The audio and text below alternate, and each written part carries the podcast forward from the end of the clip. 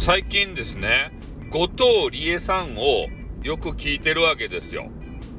ね、あの6万人をお相手したあの女子。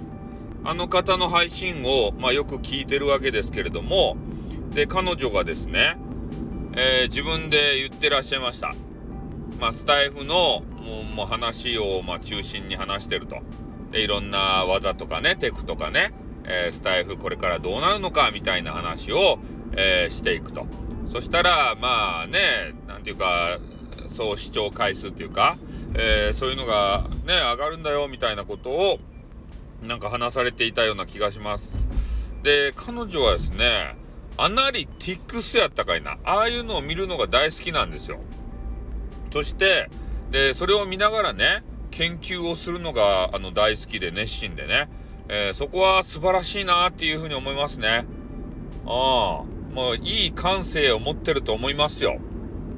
で、よくね、えー、そういうスタイフの話ばっかりして、身内で、えー、わちゃわちゃ盛り上がってて、それでいいのかみたいなことを言われるんすけど、やっぱりそういう役割の方もいるんじゃないかなっては思うんですね。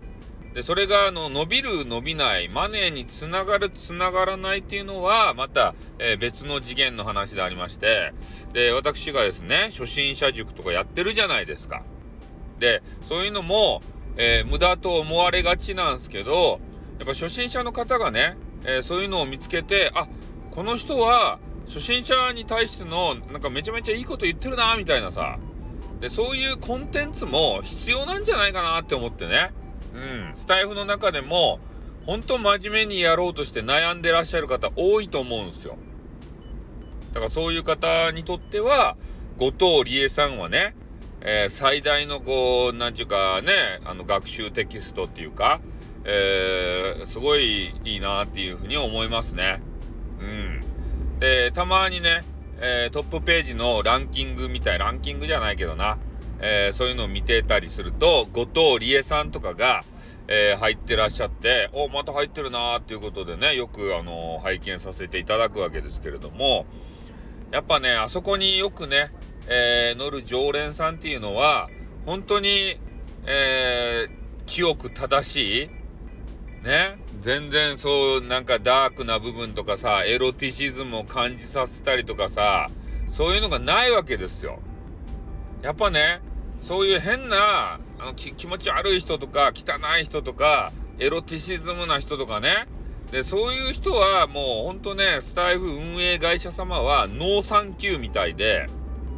ね、決してね、えー、俺とか、ジェイカーさんとか、ね、その辺はあ、あそこのトップページのね、あの辺に載せてもらえないわけですよ。残念ながらね。えー、なので、これからも後藤理恵さんはね、えー、すごく応援していこうかなというふうに思うところでございます。やっぱね、一番あの最後にね、えー、すごいなと思ったのが、えー、後藤理恵さんの配信はね、1.5倍速で聞いても普通に聞けるわけですね。これ素晴らしいよね。うん、時短になるもんね。いろいろさ、あの、聞きたいけれども、なかなかこう、時間がない場合があるじゃないですか。で、本当ね、早口な人がさ、の放送を1.5倍速で聞いたらね、何を言ってるかわかんないんですよ。それで、後藤理恵さんがゆっくり喋ってるのかなと思いきや、そんなにゆっくりもね、通常バージョンが聞こえないと。あれはね、なんかすごいテクなんじゃないかなっていうふうにはね、えー、感じるところでございます。はい。ということでね、今日は、えー、思いっきりね、後藤理恵さんを褒めてみましたよ。はい。ということで、えー、この辺で終わりたいと思います。あーってー